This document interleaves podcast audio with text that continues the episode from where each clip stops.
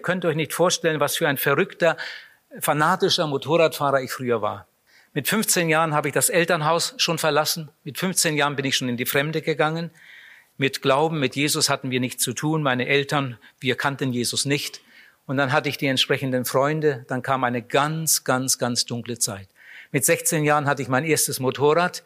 Mit 18 Jahren konnte ich dann endlich den großen Führerschein machen und auch ein großes Motorrad kaufen. Ich glaube, ich hatte das schnellste Motorrad in der ganzen Gegend. Und die Leute haben mich gehasst. Es gab damals noch keine Geschwindigkeitsbegrenzung. Wenn ich von der Arbeit kam und dann auf meiner Maschine lag und durch die Dörfer raste, da haben die Frauen gesagt, holt die Kinder von der Straße, der wilde Pals muss jeden Augenblick kommen. Und dann, dann kam er. Die Leute haben mich gehasst. Äh, in der letzten Zeit hatte ich dann sogar noch einen Seitenwagen da dran an der großen Maschine. Ich bin einmal mit sieben Personen auf dem Gespann durchs Dorf gerast. Äh, mit dem Gespann kann man ja unheimliche Dinge machen. Ja, und dann ist es doch einmal zu einem Unfall gekommen, mitten in einem Dorf, weil mir jemand plötzlich in die Quere kam und ich, ich konnte nicht mehr ausweichen. Da bin ich in eine Hecke gefahren und der Bauer, dem die Hecke gehörte, der kam dann vom Hof angelaufen. Inzwischen waren schon einige Leute, standen drumherum und dann rief der Bauer wütend, lebt er noch, schlagt ihn tot! So. Und so kam es zu diesem Titel. Das Buch sollte eigentlich ganz anders heißen. Ich habe immer gedacht, wenn ich einmal ein Buch schreibe, dann soll das heißen Blumen am Weg. Das war, das hatte ich immer so im Kopf. Blumen am Weg. Und dann wollte ich, wollte ich schreiben von meiner wunderbaren Ehe, dann wollte ich schreiben von meiner Familie. Meine Familie kam mir immer vor wie ein wunderschöner Garten mit den besten Blumen. Und was ich alles so auf dem Lebensweg erlebt habe, Gott hat so viel Gutes getan. Immer wieder ein Blümchen, immer wieder ein Blümchen, Blumen am Weg. Und dann sagte mir jemand, also wenn das Buch so heißt, das werden nur Frauen kaufen. Und dann habe ich gedacht, nein, dann nicht. Ich möchte, dass das Männer kaufen, auch Männer kaufen, junge Männer kaufen. Und dann kam es zu diesem Titel, lebt er noch, schlagt ihn tot. Oh, ihr jungen Leute, ihr solltet das lesen. Ihr solltet das lesen. Ich habe gestern gerade wieder eine E-Mail bekommen von, gestern von einem jungen Mädchen aus der Schweiz. Und das Mädchen wollte sich bedanken für, für meine beiden Bücher. Sie sagt, sie hat dieses Buch gelesen und sie konnte nicht aufhören. Sie konnte nicht aufhören. Und als sie dann hinten las, dass es ein zweites gibt, hat sie sich schnell das zweite besorgt und hat das zweite gelesen. Und jetzt schreibt sie mir da, diese Bücher haben mein Leben verändert. Ich denke anders. Ich rede anders. Ich lebe anders. Und sie bedankt sich dafür. Professor Dr. Werner Gitt schreibt zu diesem Buch, wer das beachtet, was er da liest, wird nicht der Alte bleiben. Hätte ich viel Geld, würde ich euch allen eins schenken. Aber das kann ich ja nicht. Ihr Lieben, schaut euch doch das einmal an. Ihr solltet das lesen wenn du es nicht kaufen kannst, guck mal, wer es kauft, vielleicht leiht er es dir später. Oder sagst deinen Eltern, dass sie dir doch das kaufen sollten, dann machen die das vielleicht morgen früh. Aber ihr solltet das lesen. Ich glaube, es wird auch euer Leben umkrempeln. Jetzt habe ich nicht mehr so viel Zeit, aber ich möchte aus einer gewaltigen Geschichte aus dem Neuen Testament etwas lesen und dann nur ein paar Gedanken dazu sagen. Die Geschichte der Menschheit ist eine Geschichte des Suchens, eine Geschichte des Forschens, eine Geschichte des Fragens, eine Geschichte voller Sehnsucht. Wir sind alle mehr oder weniger auf einer Entdeckungsreise und immer mit dem Wunsch dann irgendwann mal das, das ganz Große zu finden. Äh, es gibt Leute, die sagen, Gesundheit ist das größte Gut. Das ist natürlich ein großer Unsinn. Da müssten ja alle gesunden Menschen sehr glücklich sein. Oft ist es umgekehrt. Andere sagen, Geld müsste man haben. Ein anderer meint, wenn er angesehen wäre oder wenn er berühmt wäre, dann wäre das Leben äh, wunderbar oder wenn er einflussreich wäre. Ich lese euch jetzt ein paar Verse von einem Menschen, der wirklich gelebt hat, der das alles hatte das, was ich eben so aufgezählt habe und was man noch aufzählen kann, das hatte dieser Mann alles. Die Geschichte ist bekannt in der Bibel als die Geschichte vom reichen Jüngling. Und jetzt hört einmal, was dieser reiche Jüngling sagt. Das steht in äh, Matthäus Kapitel 19. Da kam einer zu Jesus und sagte, guter Meister, was soll ich Gutes tun, um das ewige Leben zu erlangen? Er aber sagte zu ihm, was fragst du mich nach dem, was gut ist? Gut ist nur ein einziger. Willst du aber zum Leben eingehen, so halte die Gebote. Da fragte er ihn, welche? Jesus aber sprach, du sollst nicht töten, du sollst nicht Ehe brechen, du sollst nicht stehlen, du sollst keine falsche Anklage erheben und ehre Vater und Mutter und du sollst deinen Nächsten lieben wie dich selbst. Da sagte der junge Mann zu ihm, das habe ich alles gehalten von meiner Jugend an. Ich glaube, er wollte damit nicht sagen, ich habe nie einen Fehler gemacht. Aber er wollte damit sagen, das haben meine Eltern mir schon gesagt, das habe ich schon im Religionsunterricht gehört und ich habe mich immer angestrengt, danach zu leben. Ich habe mir die größte Mühe gegeben, ein ordentliches Leben zu führen und trotzdem merke ich irgendwie, mir fehlt etwas. Und er fragt dann, was fehlt mir eigentlich? Und dann gibt Jesus ihm eine ganz interessante Antwort. Ich komme nachher darauf zurück. Alles lässt unbefriedigt. Alles, was man lernen kann, alles, was man erleben kann, alles, was man verdienen kann, alles, was man kaufen kann, alles lässt unbefriedigt. Goethe hat gesagt, je mehr er hat, je mehr er will, nie schweigen seine Sinne still. Und der Philosoph Kant sagt, alles ist nicht alles. Allein Gott kann uns befriedigen. Der Kirchenvater Augustinus hat einmal gesagt, äh, zu Gott hin sind wir geschaffen und unser Herz bleibt unruhig, bis dass es ruht, o oh Gott, in dir. Oh, wie viele Menschen haben ihre Herzen berauscht an den trüben und vergifteten Quellen weltlicher Freuden und Lust. Und eines Tages sind sie heimgekehrt mit dem Bekenntnis, es ist alles Trug. Dieser junge Mann hatte alles. Alles, was man sich wünschen kann, hatte er. Er war steinreich. Vielleicht besaß er allein mehr als wir alle zusammen. Und dieser Mann der hat wahrscheinlich sehr viel geerbt. Und dieser Mann steht da vor Jesus und fragt, was fehlt mir eigentlich? Er war gesund, er war erfolgreich, er war angesehen, er hatte etwas zu sagen, er war im Rat. Und er fragt, was fehlt mir eigentlich? Jetzt ein paar Punkte, die ich eigentlich etwas weiter ausführen wollte. Die schneide ich aber nur ganz kurz an. Ich habe über die Geschichte nachgedacht und dann habe ich irgendwie gedacht, dieser junge Mann war eine Ausnahme. Er war anders. Er war für das Gute. Er war für das Gute. Ganz anders als Andi, der in der Sünde gelebt hat bis da. Dieser junge Mann war anders. Ich glaube, dieser junge Mann hat nie geflucht. Für so etwas hat er sich nicht hergegeben. Dieser junge Mann hat nicht gestohlen, das hatte er gar nicht nötig, er hatte genug. Dieser junge Mann hat sich die allergrößte Mühe gegeben, ein, ein sauberes, ein möglichst sauberes, Gott wohlgefälliges Leben zu führen. Er sagt zu Jesus, als Jesus sagt, halte die Gebote, Herr, das habe ich alles beobachtet. Das ist nichts Neues für mich. Das haben meine Eltern mir schon gesagt. Das habe ich alles beobachtet von meiner Jugend an. Er war für das Gute. Wenn er heute leben würde, dann würden wir vielleicht sagen, oh, der, der ist für den Frieden, der ist für soziale Gerechtigkeit, der ist für eine saubere Umwelt und was weiß ich. Der ist für das Gute. Ein zweiter Punkt, der mir irgendwie äh, wichtig wurde, er meint es ernst. Dieser junge Mann war nicht oberflächlich, er meint es ernst. Er ging in den Gottesdienst, er ging sogar in die Evangelisation und anschließend sucht er das Gespräch unter vier Augen. Er meint es ernst und er fragt Jesus, was muss ich tun, um das ewige Leben zu haben? Das alles hier befriedigt mich nicht. Er meint es ernst. Dritter Punkt, der mir irgendwie wichtig wurde, er denkt an die Zukunft. Also das beeindruckt mich am allermeisten an diesem jungen Mann. Er denkt an die Zukunft. Er denkt nicht nur an die Schule und nicht nur ans Studium und an Urlaub und Unfallversicherung, Altersversorgung und so weiter. Er denkt noch ein bisschen weiter. Er denkt sogar an die Ewigkeit. Und ich habe so bei mir gedacht, wahrscheinlich hat er seinen steinreichen Vater sterben gesehen. Und da hat er wahrscheinlich gedacht, so möchte ich nicht sterben. Was ist mein Vater für ein armer Schlucker? Wie viele reiche Menschen gibt es, die einen schrecklichen Tod haben? Wie viele erfolgreiche Menschen, die in Wirklichkeit todunglücklich sind?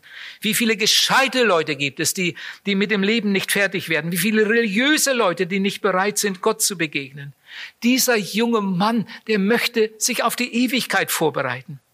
Wir alle wissen, nichts ist so gewiss wie das Sterben für jeden von uns auch wenn du erst 13 Jahre alt bist. Nichts ist so gewiss wie das Sterben. Nichts ist so ungewiss wie das Leben. Ich hatte vor einiger Zeit eine Vortragsreihe in Süddeutschland. Als ich dorthin kam zu der Familie, standen die alle unter einem Schock. Das war, war richtig schlimm. Äh, die ganze Familie in einer furchtbaren Not. Und was war passiert? Äh, der Sohn war tödlich verunglückt. Der beste Freund vom Sohn auch. Und noch zwei andere junge Männer Was war passiert?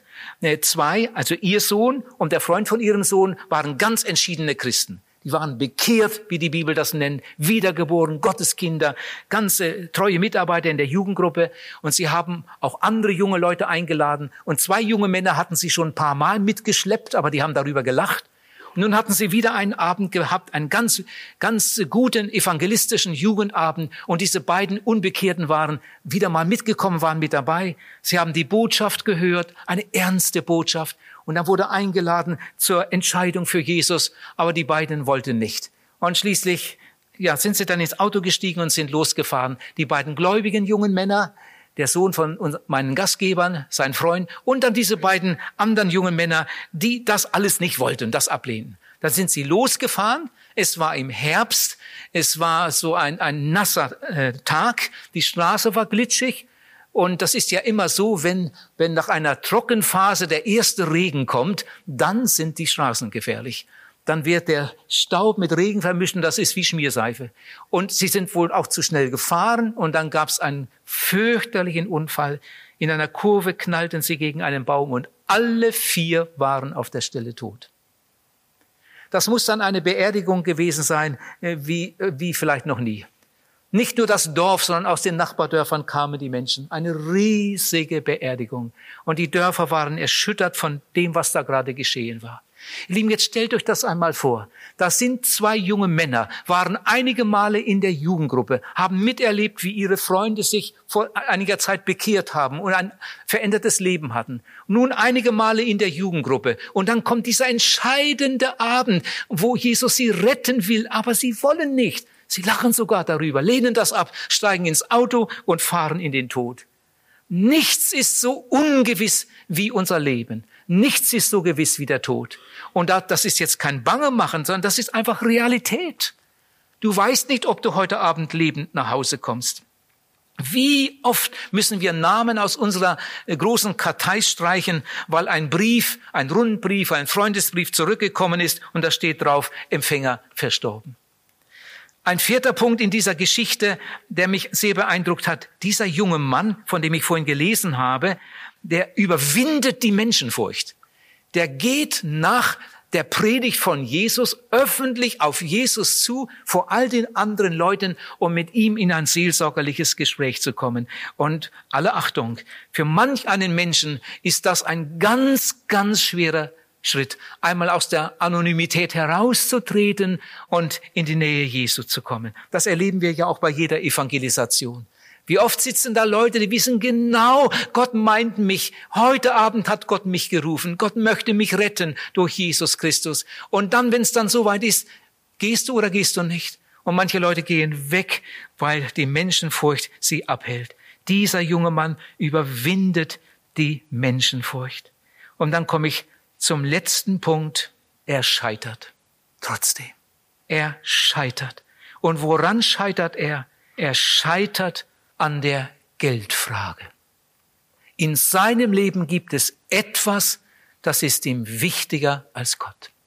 Und wie viele, viele Menschen, die alles verstanden haben, die genau wissen, um was es eigentlich geht, scheitern im letzten Augenblick, weil in ihrem Leben irgendetwas ist, was ihnen wichtiger ist als Gott. Er scheitert an der Geldfrage. Ich glaube, mit einem ganz schweren Herzen hat er sich dann umgedreht, abgewandt und ist von Jesus weggegangen. Man erfährt nichts mehr von ihm. Und in der Geschichte steht, dass Jesus ihm nachsah und traurig war. Der junge Mann ging betrübt, er ging betrübt davon und Jesus sah ihm traurig nach und sagt, dieser junge Mann war so nahe dran. Er war so nahe dran, er war nicht ferne vom Reich Gottes. Und jetzt will ich das Ganze irgendwie zusammenfassen, der Zeit wegen nicht mehr so viel sagen, aber ich denke, man kann sagen, dieser junge Mann, dieser junge Mann war für das Gute, aber im entscheidenden Augenblick kehrt er Jesus den Rücken. Zweitens, er meint es ernst, das haben wir gesehen. Und er versagt im entscheidenden Augenblick. Es könnte heute Abend deine Geschichte sein. Ich denke, diese Geschichte aus dem Neuen Testament ist eine der traurigsten Geschichten der Bibel. Dieser junge Mann hatte alles, aber alles ist nicht alles. Der dritte Punkt, er denkt an die Zukunft, er beschäftigt sich mit der Zukunft, aber er stirbt schließlich ohne Jesus, muss man sich mal vorstellen. Der vierte Punkt, er überwindet die Menschenfurcht, das ist großartig. Er überwindet die Menschenfurcht, er kommt sogar in die Seelsorge, aber er bekehrt sich nicht. Er wird kein Jünger. Im letzten Augenblick wendet er sich ab. Er scheitert. Er scheitert. Er stirbt ohne Bekehrung. Obwohl Jesus in der Predigt gesagt hat, wenn du dich nicht bekehrst, wirst du umkommen. Aber er stirbt ohne Bekehrung. Er stirbt ohne Wiedergeburt. Obwohl Jesus gepredigt hat, wer nicht von neuem geboren ist, kann das Reich Gottes nicht sehen. Er stirbt ohne Heilsgewissheit. Wie schrecklich. Er stirbt ohne Frucht. Er stirbt ohne Jesus. Er scheitert. Er scheitert. Lieber junger Freund, wird das auch einmal über deinem Leben stehen? Das wäre schlimm. Er scheitert. Und wenn das einmal deine Geschichte ist, dann solltest du jetzt schon einmal überlegen, was hat denn dazu geführt? Was könnte dazu führen? Er scheitert. Vielleicht wird das einmal deine Geschichte. Und man wird dann herausfinden, woran du gescheitert bist. Vielleicht auch am Geld, vielleicht an einer Freundschaft, vielleicht an sexueller Unreinheit, vielleicht an Menschenfurcht. Ich habe an, an irgendeiner Stelle gesagt, die größte Tragödie ist nicht die Sünde. Wir haben alle gesündigt. Und ich war sicher einer der schlimmsten. Die größte Tragödie ist nicht die Sünde, sondern wenn man die Gelegenheit verpasst, da rauszukommen. Die größte Tragödie ist nicht die Sünde, denn dafür ist Jesus gestorben. Für unsere Sünde ist Jesus ans Kreuz gegangen und der Weg war nicht einfach. Die größte Tragödie ist nicht die Sünde, sondern wenn man die Gelegenheit verpasst, er scheiterte. Er verpasste die Gelegenheit. In den Augen anderer war er ein ganz guter Mensch. In den Augen anderer war er ein erfolgreicher Mann. Aber in den Augen Gottes war sein Leben eine ganz große Tragödie. Wenn du wissen willst, wenn du sehen willst, wie jemand wirklich ist, wie reich jemand wirklich ist, dann gehst du am besten an sein Krankenlager oder noch besser an sein Sterbebett. Da kriegst du dann ein, ein ehrliches Bild. Was unser Leben am Ende wirklich wert ist, das wird einmal im Gericht Gottes zu sehen sein. Dieser reiche Jüngling, ihr Lieben hört, der hat wirklich gelebt. Das ist kein, Be kein Gleichnis aus der Bibel, sondern dieser junge Mann hat wirklich gelebt auf der Erde. Und irgendwann ist er gestorben. Und er ist immer noch tot aber am jüngsten Tage wird er auferstehen. Und dann wird er vor dem Richter erscheinen müssen, so wie wir alle. Ich habe lange darüber nachgedacht, wie wird das sein? Wie wird das sein? In der Bibel, ganz am Ende der Bibel, in Offenbarung Kapitel 20, steht einiges darüber. Am jüngsten Tage wird das Gericht Jesus übergeben. Jesus, der Sohn Gottes, wird der Welt ein Richter sein. Er wird auf dem großen weißen Thron stehen. Und die Bibel sagt, und dann werden alle Menschen auferstehen. Das Meer gibt die Toten heraus, die darin sind. Der Tod und sein Toten, sein Reich geben die Toten heraus. Es werden alle auferstehen, alle, alle ohne Ausnahme. In der Bibel steht geschrieben, Gott wird rufen, kommt wieder Menschenkinder und sie werden alle erscheinen. In Daniel steht, alle, die im Staube liegen, werden hervorkommen.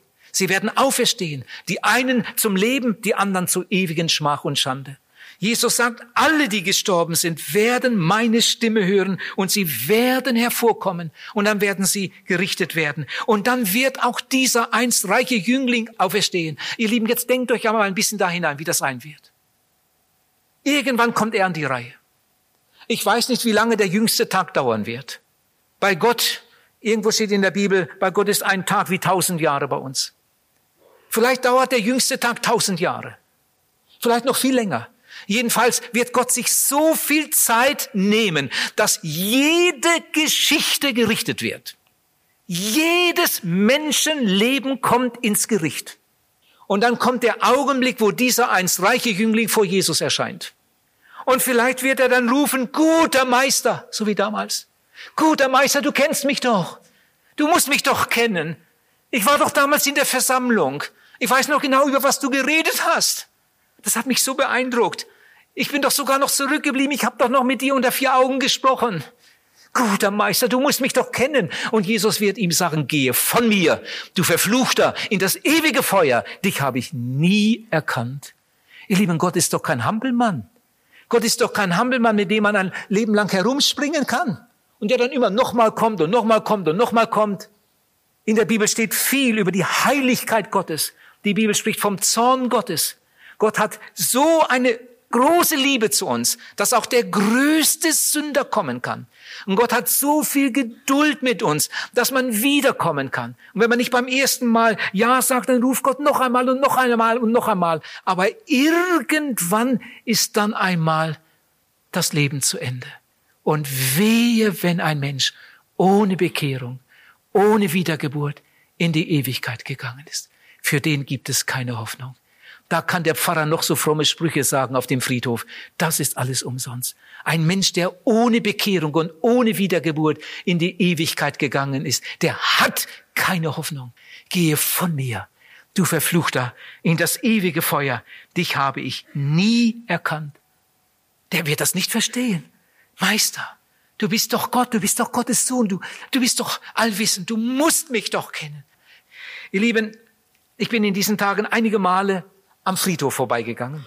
Wenn irgend möglich, mache ich jeden Tag nach dem Mittagessen einen richtigen, kräftigen Fußmarsch. Und ich bin diesmal immer da am Friedhof hoch, da oben zum Wald und dann da links rüber zu dem Philosophenweg. Vielleicht kennen einige sich da aus. Und dann wieder, wieder zurück in die Stadt. Und auf dem Weg denke ich dann nach und bete still und ich bin dann jeden Tag an dem Friedhof vorbeigegangen und habe mir so meine Gedanken gemacht. Da stehen Grabsteine, da steht der Name drauf, Geburtsdatum, Sterbedatum und manchmal noch ein frommer Spruch und so weiter. Und ich habe gedacht, dieser junge Mann hier, äh, wenn dieser junge Mann ein, ein Stein bekommen sollte, und äh, man würde mich fragen, was schlägst du vor, was sollte man auf den Stein schreiben, äh, dann würde ich sagen, natürlich, Name muss draufstehen, Geburtsdatum und Sterbedatum, das ist ja so. Und dann sollten wir vielleicht ganz groß da einmeißeln in diesen Stein, ganz groß einmeißeln, damit man es von weitem sieht. Und wir schreiben hin, er scheiterte.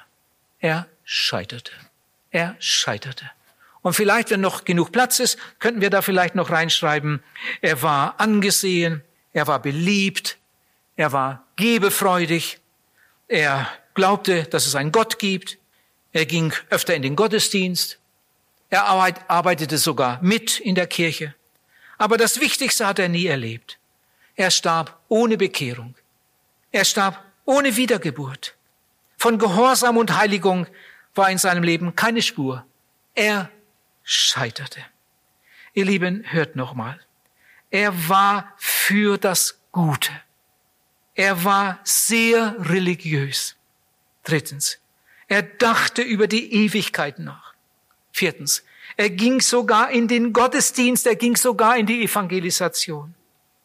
Und so ging er seinen Weg und starb ohne Bekehrung, ohne wirkliche Entscheidung für Jesus. Und du?